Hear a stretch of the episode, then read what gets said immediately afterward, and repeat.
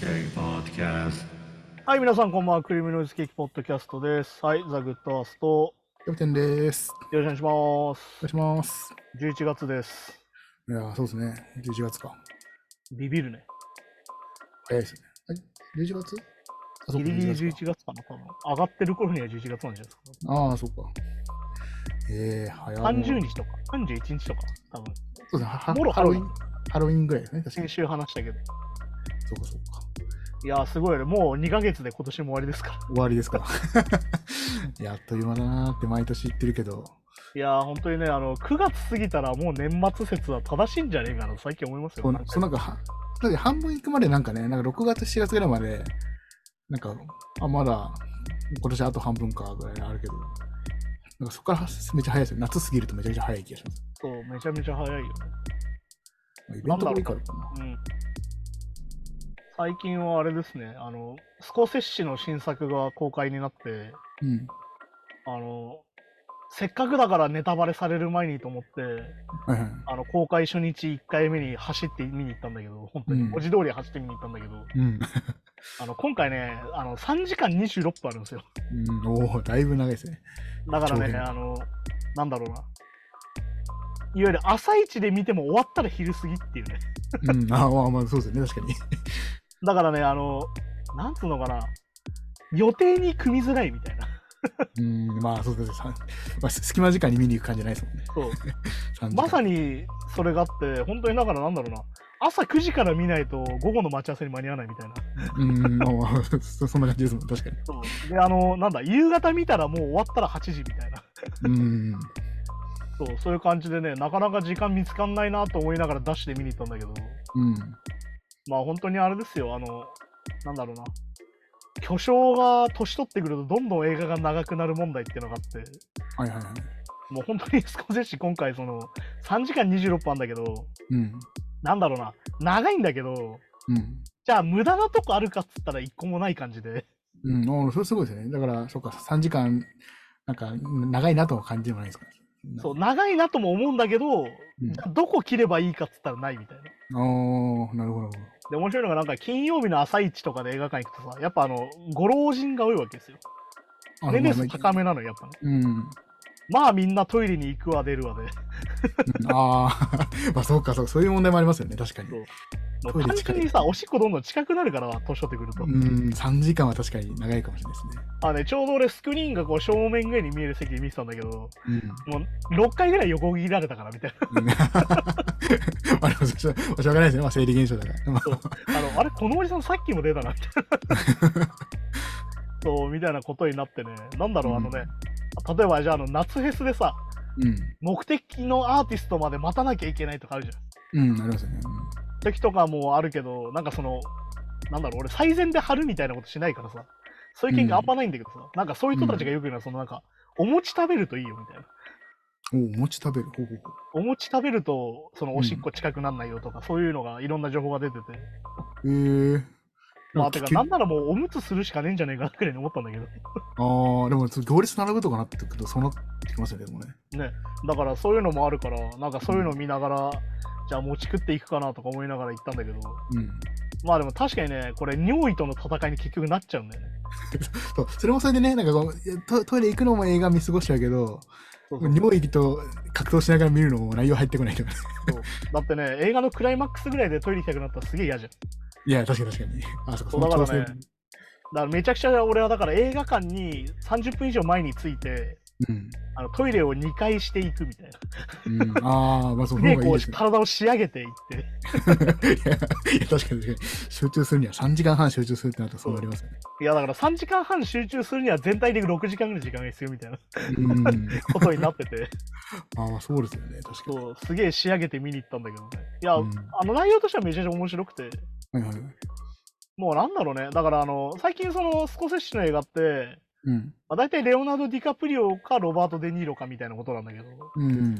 まあだから昔はね、ほとんどロバート・デ・ニーロでさ、もうあのうんタクシードライバーからキング・オブ・コメディから全部そうなんだけど、うん。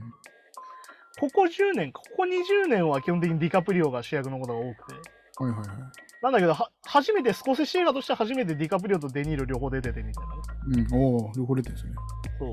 で、まあ、お話としては、あれなんだよ。あの、オセージ族っていう、そのネイティブアメリカンの人たちがいて、まあ、この映画の中では当然インディアンって呼んでんだけど、うん、うん、その、アメリカってさ、結局そのインディアンの人たちがも、そのネイティブの人たちがもともと住んでた人たちを、うん。いわゆるその海岸線からこう内陸にこう、なんだろうな、追いやったのよね、結局白人が。うんはいはい。で、その内陸で暮らしてたんだけど、その人たちがこう、なんだろうな、うんはっきり言って、はっきり言って追いやられてる。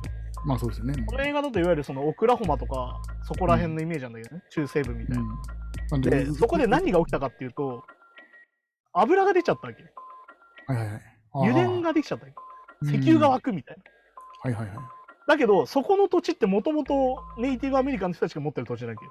まあそうですね。うんっていうのがあったせいで、どうしたかっていうと、当時の白人の人たちは。うん。その人たちに貸し付いて、うん。いわゆるその、私たちが代わりに、その権利の運用とか、ああ。運用とかしますから、うん。皆さんはとりあえずあのお金だけ渡すんで楽しく暮らしてくださいみたいなああ、はいはいはい。ことをしてたのね本当これはもう事実なんだけど本当に初めたりそうしてて、だから実際このオセジっていう族の人たちの町っていうのはうん基。本的に運転手は白人うん。メイドも白人うん。商売してる人たちも白人うん。で基本的にそこにオセジの人たちが行って買い物をするっていう生活をしてたのうん。で毎月分配金つってうんそこのいわゆるその利益は払われてたのねそのネイティブアメリカンの人に。でもそれを払ってんのは銀行は白人がやってるのよ。うん。で、非常にこうねじれたこ構造になってて、それなんでかっていうと、そもそもオステージ族、それネイティブの人たちってお金を持ってないから、うん。その、まあお金の単位をそのまま持ってないから。っまあそうですもんね、確かに確かていうことで、いわゆるその西洋化とに。うん。ネイティブアメリカンの人たちとの同居みたいなことになってて、うん。で、その中で今回の映画はどういうものかっていうと、そのロバート・デ・ニーロ演じる、あの、ウィリアムって人が、いわゆるその、なんだろう、街の名士みたいな、いわゆるその、うんその王政治と白人をつなぐ役をやってる村長みあたいな、あ、はいはいはい村。長みたいなことをやってて、実際その王政治のネイティブアメリカンの人の言葉を喋れたりとかして、うん。直で喋れたりするぐらいちゃんと覚えてて、うんでその人が、じゃあここの、こいつとこいつはじゃあこうやったらビジネスうまくいくよみたいなのを回してるみたいなまあ仲介役みたいな。ことをやってるんだけど、そこにこう、ディカプリオ演じる主人公が、アーネストっていう主人公が流れてきて、じゃうん。あここでじゃあ運転手として、じゃあお前ここ働けよって言われるんだけど、うん。まあ当然ああれなんですよねその白人の人たちはどうしたいかっていうとうん。その採掘権っていうのがあるじゃんそのさっき言った土地の権利うん。はいはい。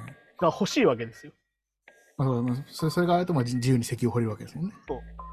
だけどさっき言ったねそもそもその王政治の人たちが持ってる権利だからうん。それをどうするかって言ったら政略結婚させてくんだよおお、王は。政族の女性とその白人の男性をどんどん結婚させてってうん。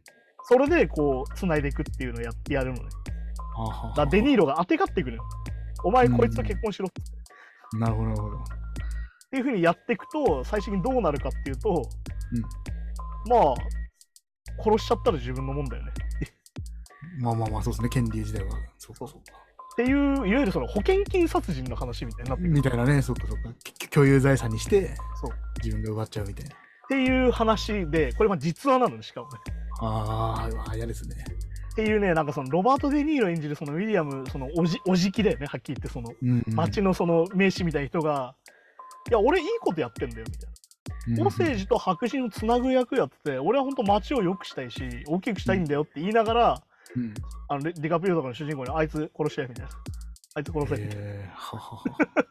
みたいなのをやってってこうどんどん話が進んでいくんだけどうん。そのレオナルド・ディカプリオ演じる主人公は本当に奥さんを好きになっちゃってうん。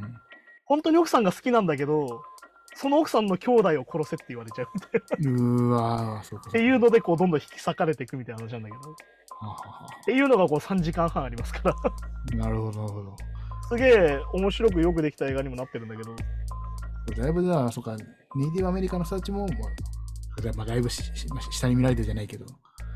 だけどねだからこれがねすげえ嫌な話でうん。うん。ネイティブアメリカンの人って約6割から7割がうん糖尿病なんだよね、うん。なんでかっていうと、うん。そもそもそういうものを分解する酵素を持ってなくて。あ、そう遺伝子的な問題なんだ。そう。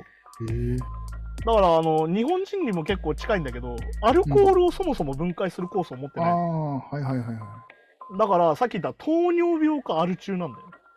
あ。なるほこど。うする。とどうするか。殺せちゃうじゃん。まあ、確かに、しょ食事をね、これ美味しいよとか言って、毎日食わしてそう、飲ませて。要は西洋化したことによって食べたことがないものがどんどん入ってくるわけよ、うんうん。ケーキだったりその甘いものだったりとかはいはいはい。もともとないものだからネイティブアメリカンの人からしたらまあ、そうそうですね。確かにそれを食べることによってどんどんそれに依存してっちゃったりとかああ。っていうのがあってさえ、それを戦略的にやってるってこそれをそのわざとやってんじゃないのっていうのがそのデニーロたちなんだけどとああ、いやでも実際そういうのが多くてだからさっき言ったその一時期その時期っていうその石油が出た時期ってー。うん。ネイティブアメリカの人たちの方がお金持ちなのよ要はうん、ああ、まあ、そうですね。その分配金もね、もらって。だけど今見るとみんな白人が経営してるじゃんっていううん、ね確かに確かに。ことになるっていうそのアメリカのいわゆるその現在も続くその人種差別の歴史みたいなものにもなってるっていう,、っああ、なるほどね。ていう話だったりとかしてまあ面白かったんだけどあこれ話すと普通にあの映画コーナーの話になっちゃうからそろそろ話を変えるけどまあ、 ね、そうあれあでもあれでしょあのキャプテンも最近あの映画を見に行ったりしてるんでしょうんそうですね。まあ、まあまあ、まあ、たまたま友達とね、うん見に行っただけなんですけど、あの岩井俊二監督のはいはい、切り絵の歌を、ああ見てきたよなあれもあれでしょ実は3時間でしょ確 か3時間あって、あれだよねアイナ・ジ・エンドが出てるやつだよねそうそうそう。で、なんか、あああっさんちょっとあんまりこう、見に見に行くかわかんないなってたんで、ああそうあの俺はあの岩井修二アレルギーが若干あってそうそうそう。 あだあのから苦、手意識があって。そう、だから、だからちょちょうどまあ僕見に行く予定だったんで、見に行ってなんかこうおすすめできたらなって思って一応そういう気持ちも込みで見に行ったんですけどなはいはいはい。かなかこうお 楽いやなんかねつうんなんですかねおおすすめが難しい映画だったっていうかああ、だからあれだよね、あの、岩井主人の映画ってさ、非常に難しくてさ、うんいなんだろう、その、面白いつまんないでもないんだよね。やそうそうそうそうなんですよなんかなんですかねこれはさっきみたいにこうせなんていうかこの、ね、こういう実話に基づいてとかいや実はねこういう伏線がしてこのラスト15分見てとかそういう説明もなんかそういう映画でもないしっていう じゃあ何から語ればいいんだろうみたいな。うんなんかそうなんですよねそう、だから俺はだからあれかな、スワローテールとかそこら辺は見てて、うんまあリリッシュのすべてとかね、なんか結構流行ってたイメージなんだけど、当時。うん。まあだから、あそう、の、それがあの、なんだろうな、年を重ねるごとにどんどん、あの、なんだろう、 良くも悪くも岩井修二成分が濃くなってるみたいな。ああ、まあそうですね。まあでも今回のスコセッシのそのさっき言った大御所どんどん長くなる問題と一緒で、うん。ね、切り絵の歌でもう3時間とかになっちゃってるから。まあそうそうそう、そうなんですよ。いや、でも、でもささっき言ったその、まあ無駄のない3時間8じゃないですか。はいはいはい。いや、まあまあ、そのね、まあ、 綺麗な歌が無駄があるかって言ったらわかんないけど、確かにその、そのその、なんか、すごいこう意味があって繋がってくる3時間っていうよりは、はいはい。うん、なんかそうですね、なんか、うーんって感じだ。まあ、監督が撮りたいもん撮ったのかなっていう 感じの3時間。ああだからね、岩井修二といえば美しい画面と、あそうそう、まあ映像はね、なんかこう雰囲気あるんですけど、すごい綺麗で。それをなんかひたすら見せられて、さあ君はどう思いましたみたいな。そうそうそう。だからやっぱ、だからまあそのと一緒に見に行った友達とも一緒なんですけど、まあ、マイナジェンドの歌と、まあ、広瀬すずちゃんが、もう可愛かったな、ぐらいな。ああ、なるほどね。そこまで今、印象としてはね。なんかあれなんですもうよ、物粗品語としてとか出てるんでしょ。あ、そうそう、いや、そうなんですよ。だから、しかも、だから粗品、 まあほんのちょっと、その少しなんですけど、なんかこう、音楽プ、まあなんだろう一応ミュージシャン兼音楽プロデューサーみたいな役で出てるんですけど、あ、へえ。そうそうそう。いやさ、なんかその、アイナジェンドの役が、でそのまあ歌歌う時は歌普通に歌えるけどうん。うん。まあいろいろあってしゃしゃべる時はこうここ声があんま出にくいみたいなああ、要は歌ってる時は声が発せるけど、普通そうそうにそう声を発するのが難しいみたいなことだからまあ場面感目症みたいな感じのえ映画ではそういう説明なかったですけど、うんまあ、そういう雰囲気のちょっとこう声が詰まったような感じの、声細いかすれたような声でしゃべるしか喋れないみたいな役だったんですけどなんかその粗品でできた瞬間に なんかそのアイナ・ジ・エンドしかも服も青い服なんですよねそのテーマカラーが。うんはいなんかあああのちゃんがなんかこう、よぎよぎしすぎて。あれね、あの、なんか地上波のやつね。そう そう。ねいや、なんかその、いや、お前プロデュースするのあのちゃんやろってこう 言いたくなるよね。なんかあれだよね、だから芸人さんとかさ、その俳優じゃない人を使った時にさ、うん。要はそのまんまでいい人と、うん。なんか逆にそのそのまんまが強すぎて良くない人といるじゃん。あ、そうそうそう。よくないパターンだよね。だから逆に言うとさ、アイナ・ジ・エンドとかはもうそこにいればもうその存在で成立しちゃうというかさ、うんそれはアイナ・ジ・エンドをそう映画に出すんならそれは歌わせた方がいいだろうみたいなさ、そうそううん。とこはあるわけじゃん。まあそうそう。逆にまああとまあ雰囲気もああのるありますよね。あそうピエール滝とかさ、リリー・フランキーとかもそうだけど、うん。なんか逆に力が入ってなくていいみたいな人もいるわけじあ、はいはいはい。そうですね。ゃん。あれも視線逆でに言うと存在感だけでいいわけよ。まあ確かに確かに確かでも逆に言うと、そこにコミカルさが入ってきちゃうと、あ、これなんかバラエティっぽいなみたいになっちゃうから。に。そうそう。で、しかも実際、そちら別にあ音楽できるじゃないですか。うん。だからなんかそ、そそのまんますぎてなんか。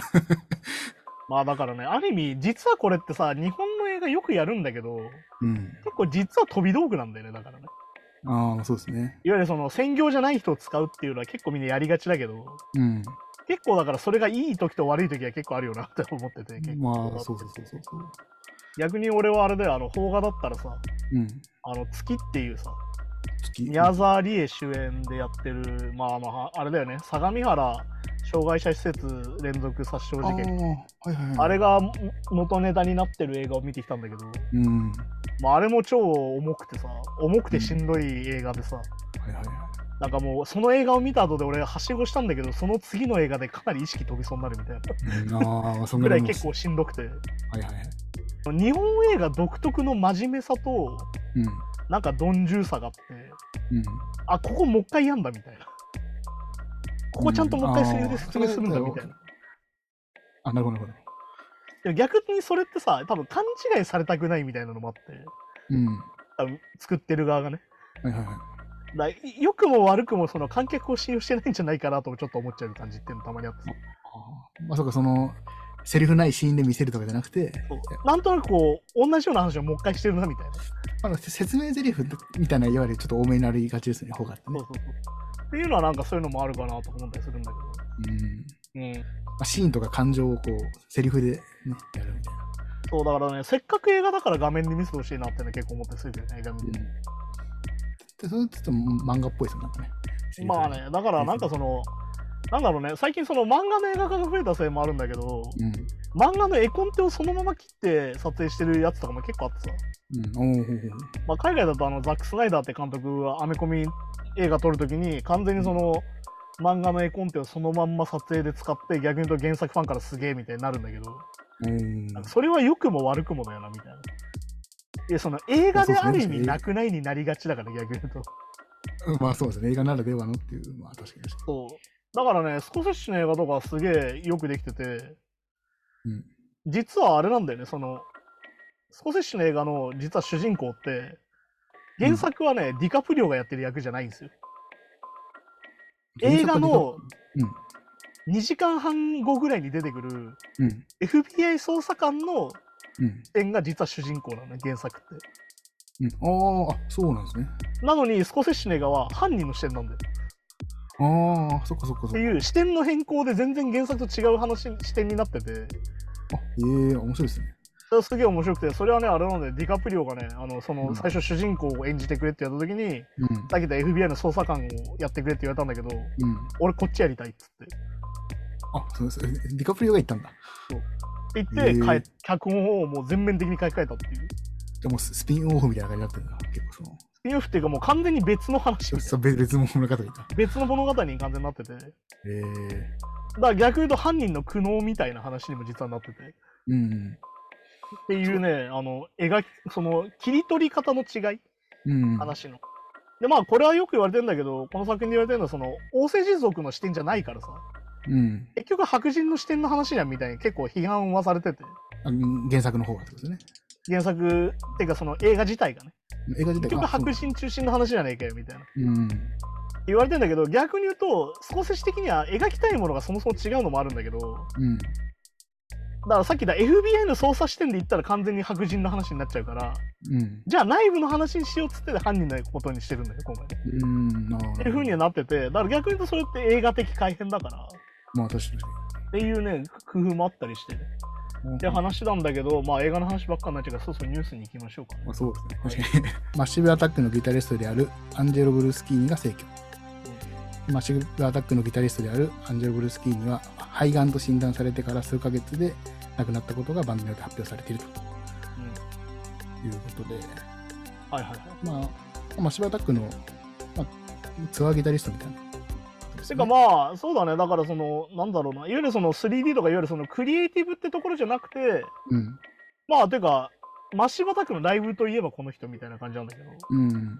ら逆に言うとそのマッシバタックの音源からするとうん。ライブってよりヘビーなグルーブが出てるんだけど大体ねうん。実はい際その生ドラム入ってたりとかうん。生演奏が入ってるせいなんだけどそれの支えてたのはこの人だなっていううん。イメージかなはいはいはい。まあでも本当にねあの40代でがんになってあ数ヶ月で亡くなるってことは多分もう最初からステージ4とかそういうことだったのかあなやっぱりそ早期発見がね、大事とか言いますもんね。こういうのあとやっぱ若いと進行が早いからあ、そうか、がん細胞の、そうか、細細胞分裂がね。細胞率が早いから本当だからね30代の人がなると本当1年持たないっていうのはよく言われるしうん。それこそね山本キッドみたいなねああいうアスリートみたいな人でも逆に言うと10ヶ月ぐらいで亡くなっちゃうっていうね、うん。逆に言うと細胞のこう入れ替わりが早いから若い確か方にが確かに。あっていうのがああっ。たりとかして逆に言うとあっという間になくなっちゃうっていうのは結構あるんだけど俺、その今度、がん検診とかって行ったことありますよね。がん検診ないだから逆に言うと俺ないはんですかもう会社に所属したことがないからさあ、そこそこ。なかなか人間ドックも受けたことなくて本当にもう35過ぎたからそろそろ受ける受ける言われてるんだけどでも、ああいうのって、その、要は会社に所属してないと、フリーランスの人とか。で、やっぱ実費か。実費で行かなきゃいけないのか、それ。そうですねだから普通に56万かかるんで結構なかなか厳しいいやだかー、確かにそうですよね。らよく言うのはそのまあなんだお腹が痛いんですって言っうん。てであの検査してくださいって言ってしてもらうとう比ん較的安く済むよみたいなね、うん。ああ、はははのがあったりするんだけどなるほどなるほど。まあでも、本当にこうやってミュージシャンが亡くなると、もうでも本当にね、もう今年1年間で何回その秘宝の話をしたか、まあ、そうですね。提挙の確かニにュースを扱ったかわかんないんだけど、今週すげえ多くてさ、うん。本当にあの爆竹のボーカルの人が急に亡くなっちゃったりとかしてて、はいはいはい。まあだからね、爆竹のボーカルの人57歳とか、だからまだ若いですよね、57ですもん。だから亡くなったりしてんだけど、あの人もだから本当になんだ、横浜かななんかのライブで、うん。最初の3曲歌って倒れて、はいはいはい。まあ、救急車で運ばれたっていうのが逆に言うと1週間前ぐらいにニュースになっててうん。実はもうその時に実は亡くなってたってな話んかだから本当に、うん、脳脳幹出血。まあそうだねへまあだからくも膜下出血とかもそうだけどやっぱその1回バーンってなっちゃうともうそこで亡くなるっていうのは結構あるんだけどえ。うん。そういう話あったりとかしてねまあでも本当になんだ毎回言ってますけど本当にあの音楽をが残ってるんで作品がいっぱい残ってるんで、あ、そうですね。本当にあの再生するっていうのが大事なんじゃないかなと。うん。うん。まあ、だから2回目の死は来ないようにしたらいいんじゃないかなとは思うしうん。でも本当に急に来ちゃうからさこういうのって、まあそうですね。まあ本当にいつ死ぬかは本当わかんないですからね。うん、だから要は明日死ぬと思って生きるとかよく言いがちだけどさうん、まあまあまあ、名そんなこと言っったって無理じゃんと思うしまあなかなかね。っていうのはあるからだから改めてそういうのも考えさせられるし うん。でまあ逆に言うとなんだろうなその好きなミュージシャンが年を取ってきてさうん。こういうことになる年齢になってきたんだなともちょっと思ったりするしね。うんまあそうですね。うん。うん。うん、だからまあいろんな生き方があっていろんな亡くなり方があるんだけどいやー何にもやっぱ準備とかできないよなっていうのは改めて思うし、そうですね。だからこれがもう実際のミュージシャン時代もそうですもんね。自分の仲間がうん、キャリア重ねるごとにどんどんこう、いろんなことで亡くなっていく人がとかね。まあだから前も言ったけど長く生きるっていうのは逆に言うといろんな人を見送ることにもなるのでうん。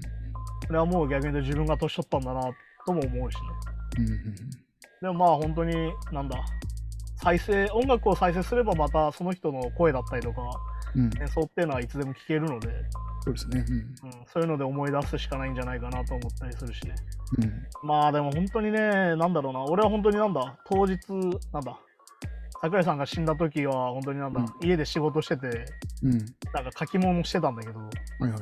まあ手につかなくなりますわな、うん、まあ今今日はもうダメだなって感じでう、なるほど。あるから、なかなかやっぱショックだったしなんだろうな俺その爆竹自体はその特別ファンってわけでもなかったんだけどうん。うん。まあやっぱりその俺結構そのそもそも音楽をもともとビジュアル系から結構入ってたりするからどうん。うしてもそのたどれば必ずぶち当たる人というかまあそうですよね。だから、ルルナシーとかで先輩ですもんね。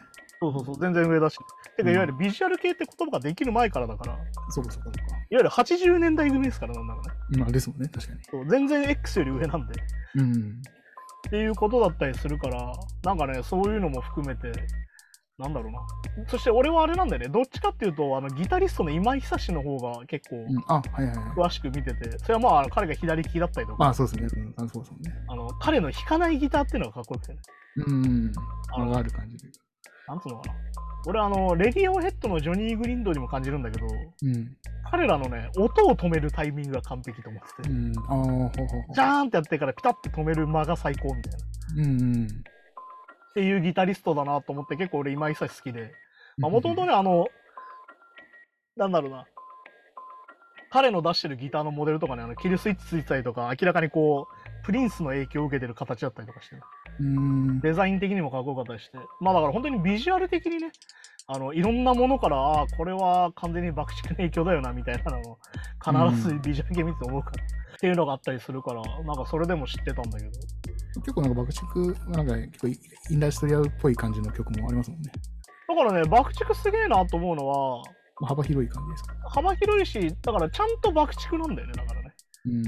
そのこういうバンドっぽいなっていうよりはその今興味あるジャンルを追いかけて最終的には爆竹になる感じうん。うん。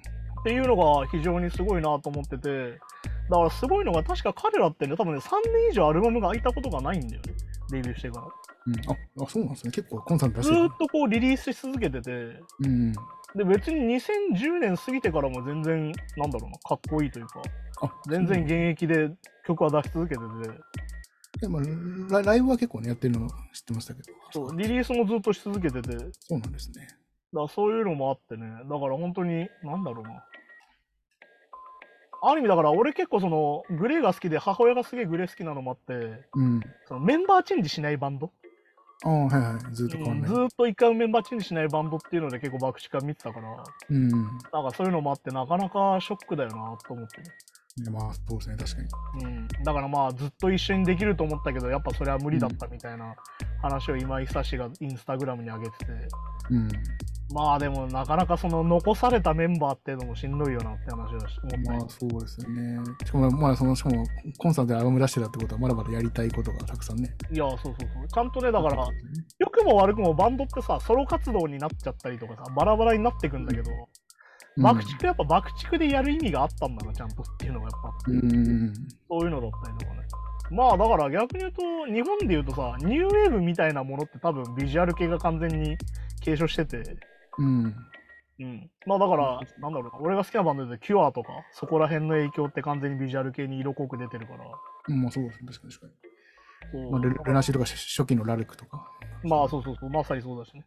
てか、いわゆるそのコーラスのかかったギターみたいなのがまさにそういううことだん、な。ああ、たらだそうそな。はいうそうだからそういうのだったりとかね、いろんなところに彼らの影響を感じるから、うん。まあ本当になんだろうな、だから本当に、なんだろう、こういうその、選挙のニュースは取り上げると、なんだろう、毎月誰かが亡くなってるから、最近ね、いや。毎回取り上上げなきゃいけなくて、そういう話ばっかになっちゃうからって、最近取り上げなかったんだけど、さすがにこれはちょっと取り上げたいかなと思って選んだ2人なんだけど。げそうですね。あの、どうしても、そうですね、まあ、80年代、90年代とかの、いわゆるその、ね、ロックとかのボリューム層みたいな人たちが、うん今、ちょうどもう5年で、まあそうだよ、だから、あのね、いわゆるグンランチ勢がもう60前ですから、まあそうですよね、だから、そしてあのメタリカみたいなね、いわゆるその18でデビューした80年代組がもう60だから、うん、で考えると、まあ、しょうがないっちゃしょうがないんだけど、確かに確かに。まあしかもね、まあわかんないけど、当時のロックミュージシャンとか、その、まあ、健康に気遣って長くやっていきましょうみたいなうーん、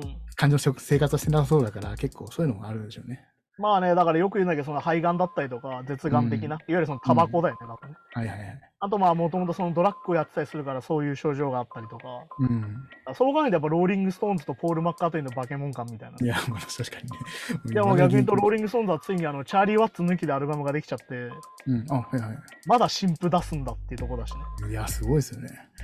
っていうところで、だからなんだ、止まらない凄さみたいなね。うん。いわゆるその、なんだろうな、みんなその、続けることの凄さってなかなか日頃目がいかないじゃん。うん。なんか、いいとこでやめたいなみたいな話をみんなしがちだし、まあなんかこう、あある程度成功したと終わり時をみんなかんね考えるみたいな。そうなんだけどやっぱりその続けることの凄さってやっぱここだよなっていうのを改めて感じるからいや、確かに確かそうだからね最終的にもうなくなるまで続けるみたいなねに。うん。とこだったりとかしてまあだからストーンズに関してはもうチャーリー・ワッツは完全にね後継者も選んでてうん、次はこの人っていうの選んで終わってるからうんはい今のライブ見せても普通に見れちゃうんだけどうん。そういうのもあったりするしねだからまあ本当に前も話したけどロックミュージシャンがこういう年になることになってきたんだよなっていうねまあ、そうですね、確かに。まあだから日本でいうといわゆる A ちゃん以降みたいなさうんうん。ね、内田裕也もいるけど、まあ、い一番分かりやすいのはやっぱ A ちゃん以降かなみたいなうんうん。とこだったりするから、そういう人たちがもうこういうご年齢になってきてるってことだし、そうすねまあでも50代は若えよって思うよね。まあそうなんですよね。もう今の時代で考えると確かに全然若いですね。やっぱね、あれなんですよね。あの、やっぱちゃんちゃんこを着てるあっちゃんが見たかったなみたいなうこと。ん。あと、まあうちの親と多分同じ年かな、確か。はいはいはい。だかってら早いいうね、そういうのもあるから。だら。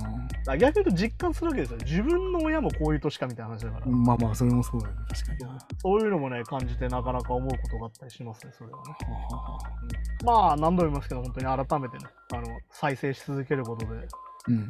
まあいつでも会えますから、まあそうですね、確かに確。かに。